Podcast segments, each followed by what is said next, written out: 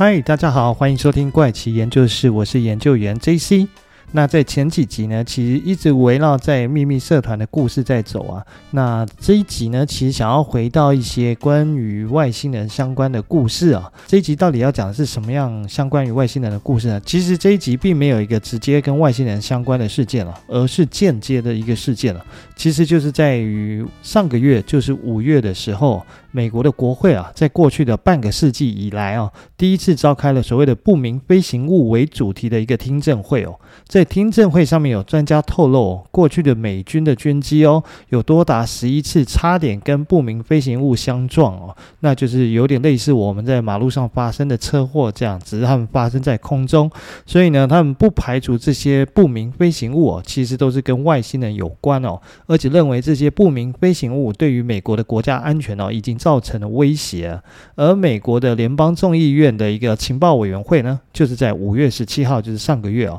他们就不明飞行物 UFO 啊，召开了一场听证会哦，这是五十四年来哦，首度针对了幽浮，就是 UFO 主题举办的一个公开听证会哦。过去的十一个月以来，美国政府报告记录了美国飞官哦，自二零零四年起发现超过一百四十起的不明飞行现象。这一个听证会其实大概时间差不多有一个小时的时间哦。那其实，在现在上 YouTube，其实你也还找得到。我也花了一点时间把它给看完了。在这场听证会里面呢，其实美国的国防部哦。派出了两名高阶的情报官员出席作证哦，那公开了一些关于 UFO 的解密影像，但事实上也就两只而已啦。不过这两只呢，一样是无法解释这些奇异的现象。五角大厦呢，努力在确定 UFO 的起源哦，但是有许多的现象能超过美国政府目前能够解释的。不过，我不晓得有没有其他听众也有花时间去看的，或者是曾经听过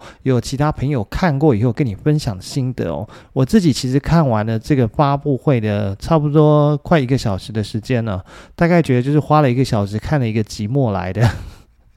就是整个整个听证会上面，其实关于我们最想知道的一些很重要的外星人问题哦，全部都不是避而不谈哦，就是像是说。到底有没有外星人存在这件事情没有讲。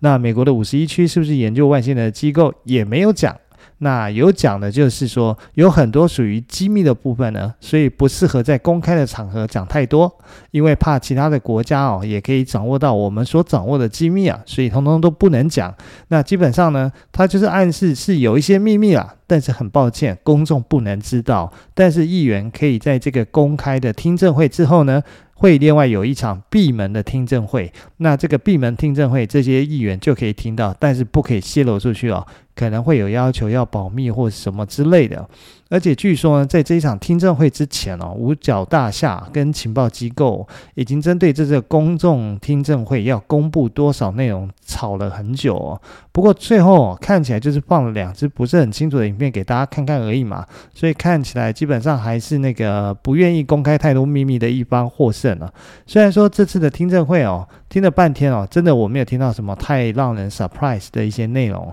不过我还。是把它整理了一些内容来跟大家分享关于这次听证会哦。首先呢，关于这次听证会哦，前面已经讲到了哦，是时隔半个世纪以来的第一次的 UFO 听证会哦。因为上一次的 UFO 听证会就是发生在一九六六年，原因就是在一九四七年的罗斯威尔事件之后，UFO 的热潮开始出现哦。一时间哦，各种民间的目击报告如雪片般的飞来哦。美国的媒体哦，开始越来越热衷于报道这些 UFO 的事件哦。连美国空军哦，在一九五二年，也成立了一个名为“蓝皮书计划”的研究机构，来专门调查 UFO。关于蓝皮书计划呢，其实我有略微在南极三部曲的时候是有提到啦。不过，呃，而且这个蓝皮书计划其实是有拍成美剧的，大家如果有兴趣的话，可以再去看美剧。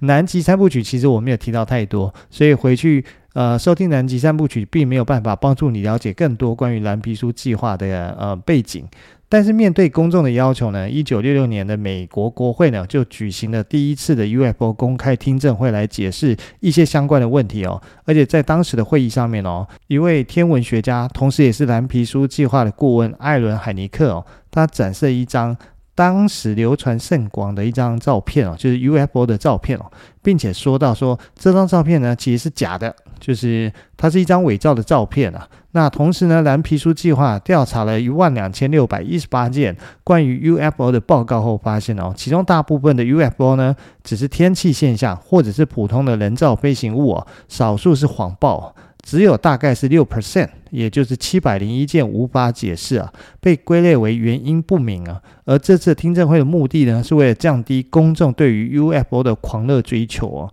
因为在当时呢，美国正和苏联属于一个冷战的时代啊，一个阶段哦。美国想要树立一个世界第一的一个强权的地位，所以它需要增加民众的信信任感。而 UFO 的出现呢，显然会让民众有一种更加高级的文明哦，凌驾于美国之上。所以呢，这种恐慌会带来很多不好的一个反应啊，或者是负面的效应啊。所以呢，他们就觉得 UFO 的热度必须要被调降。但是呢，美国又发现有些 UFO 的现象的确是无法解释啊，也不清楚对于国防是不是有任何的威胁啊，所以一直在研究调查。这也就是为什么蓝皮书计划在一九六九年就宣布关闭哦。官方已经失去了对 UFO 的兴趣了，但事实上并不是啊，他们只是换了一个单位跟一个名称继续研究啊。简单讲就是关了一个就另外再开一个而已啊。一句话就是美国既不想让公众知道自己在研究 UFO，但又时不时丢一点话题出来，并且呢得到一些不清不楚的结论哦，让人感觉 UFO 跟美国一直有关系哦。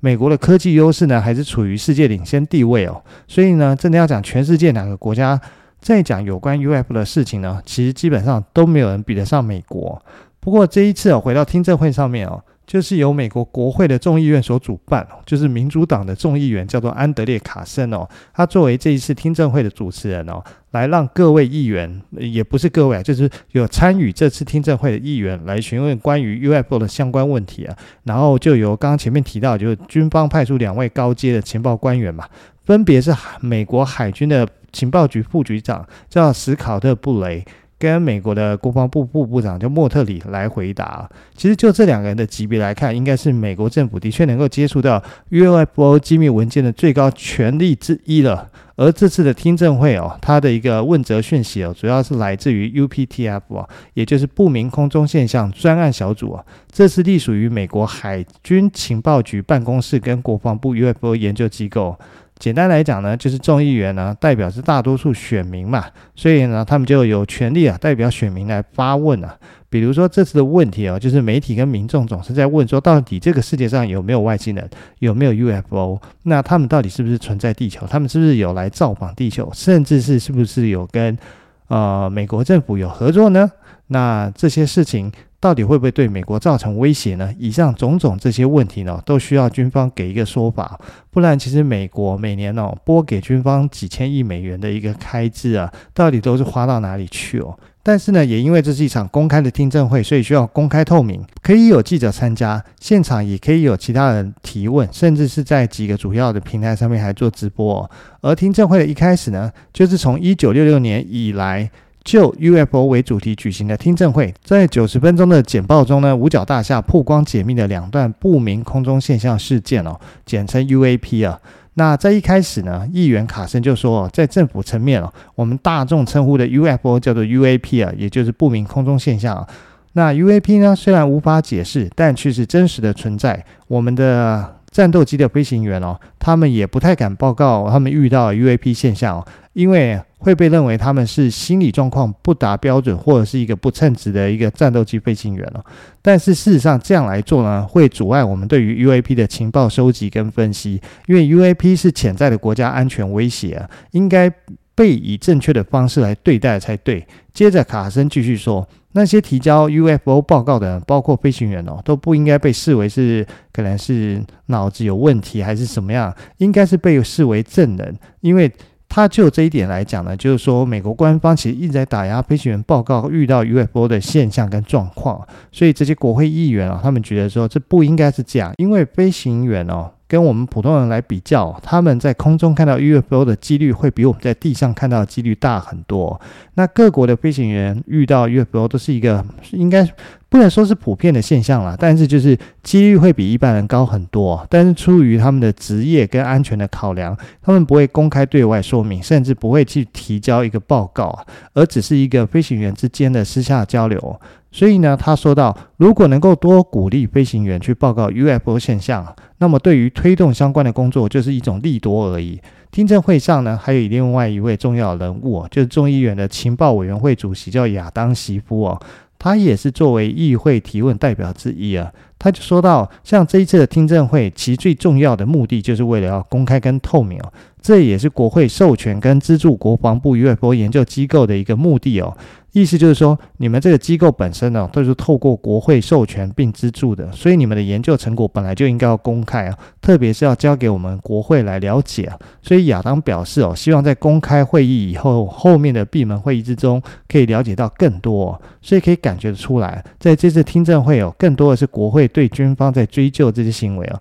顺便让公众知道说，诶，我们真的有在做事啊。但是呢，对于后面闭门会议，他们能够透露多少，这可能是另外一件事情。搞不好是根本不会透露。事实上也是啦，从五月十七号的听证会以后，其实我在查了相关的资料，其实都没有得到什么闭门会议后泄露出来的资讯了。就那一场公开听证会里面的内容，其实事实上也没有得到前面讲到说，到底有没有一个重要讯息去传达外星人是存在这件事情，或者是有肯定答案说他们是有造访地球这件事情，其实也都没有，都是一些很闪躲的一些回。也不能讲闪躲，就是迂回的一种回复啊。就是我们再回到主题上来讲啊，因为美国国会啊，对于政府的监督权呢，是由众议院来行使的，所以美国军队的年度军费预算也是由众议院来审查的。然后军方的这两位代表，他们就会接着开始来做啊，进行报告。首先呢，是美国国防部副部长莫特里哦。他先解释了他们的职责，就是分析这些 UFO 的数据哦，判别他们的来源了，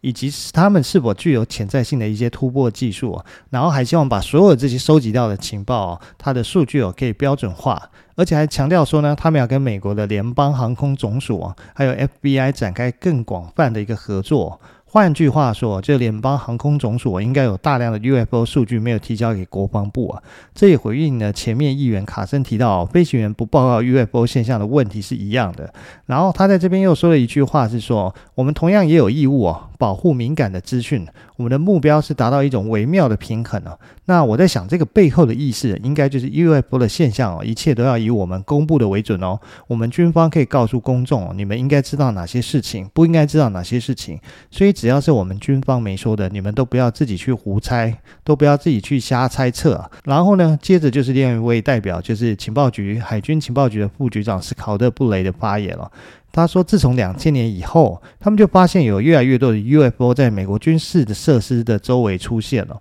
而且这种现象一直在持续发生。他说呢，这最主要呢，其实就是因为美国在军事的一些 sensor 的增加，还有一些无人机的发展哦。但是，一些不明飞行物对于军方的这些设施的威胁也跟着变大了，特别是战斗机飞行员的一个威胁性啊。而且现在他们将使用遍布在美国本土的 sensor 来建立一个系统，那通过这些数据的驱动哦，而不是传统的以人力目击和描述来确定 UFO 是不是出现了。他们同时还花了很长的时间跟海军的飞行员沟通哦，并且还给军方提供了特殊的 sensor 来记录空中遭遇 UFO 以及建立飞行后的一个汇报程序哦。这样做的好处呢，只要飞行员报告这些现象哦，他们透过数据就可以马上知道有这些事情发生。另外呢，他们也跟学术界的许多机构啊、实验室啊，以及各个领域的专家、物理学家、冶金专家、气象学家建立联系啊。这里提到冶金专家很有意思哦。这边说明的是，之前的 UFO 现象中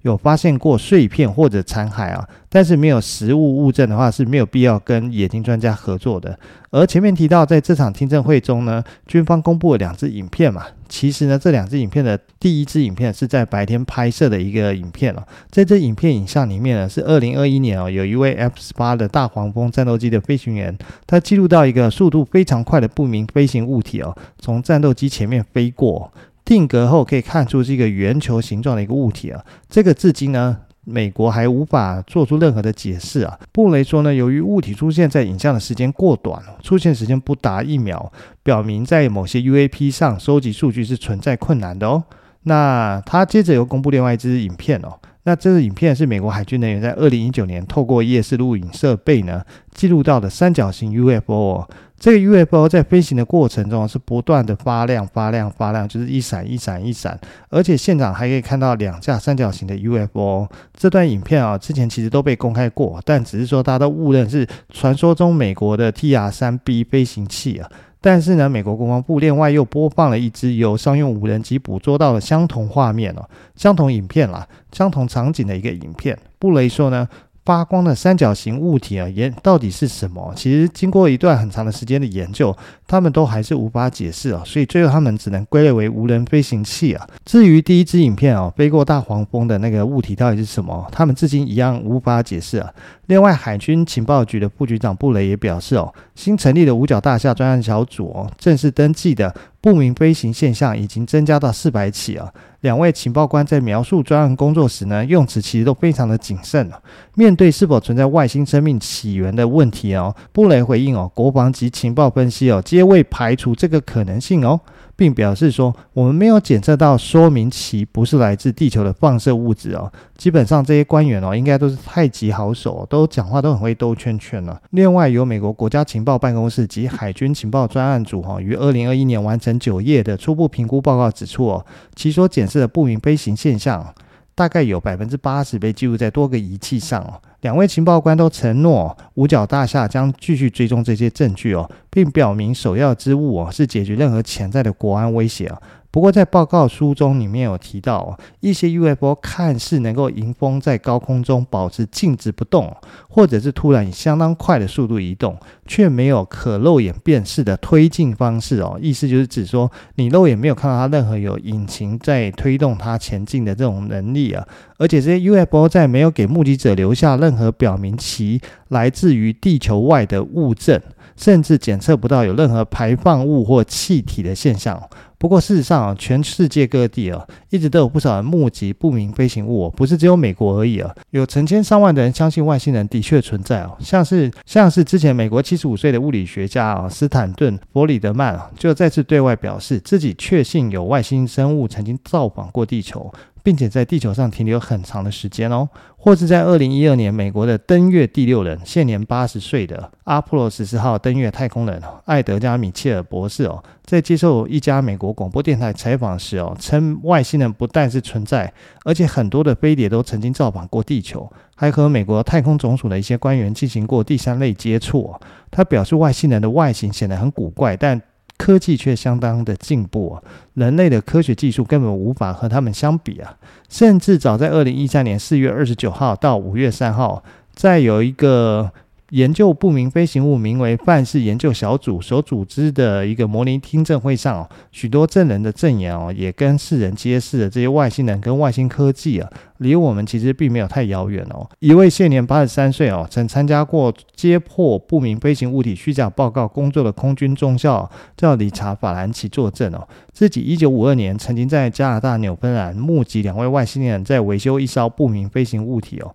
他描述外星人的外表是这样，就是说他们身高大概六十到九十公分，身体是灰色的，很瘦很瘦，那手很长，一只手只有两到三根手指，他的头呢比下颚宽很多，眼睛也歪斜的很严重哦，那样子跟科幻电影里面描绘的外星人长相是非常接近的。另外就是英国的在职警务人员哦，叫加里赫塞尔廷哦，他也在范式研究小组组织的这个模拟听证会上表示哦，英国每分每秒都在发生目击事件哦，许多警察哦，他们看到的物体的都出现违抗物理现象的一个移动方式啊。他甚至说哦，英国的警方哦，至少亲自经历了四百三十起不明飞行物的目击事件哦，其中有一个 UFO 有足球场的三倍大啊。那相关的数据在二零零二年一月哦推出的 PRUFOS 警察数据库中呢，其中有七十 percent 的事件涉及到多位证人，而且在一个案例中哦，同时有二十四名警务人员都看到 UFO。但是呢，对于这些现象哦，英美政府一直采取回避以及否认的态度哦。二零一一年，范氏研究小组曾在白宫的请愿网站上提交请愿书哦，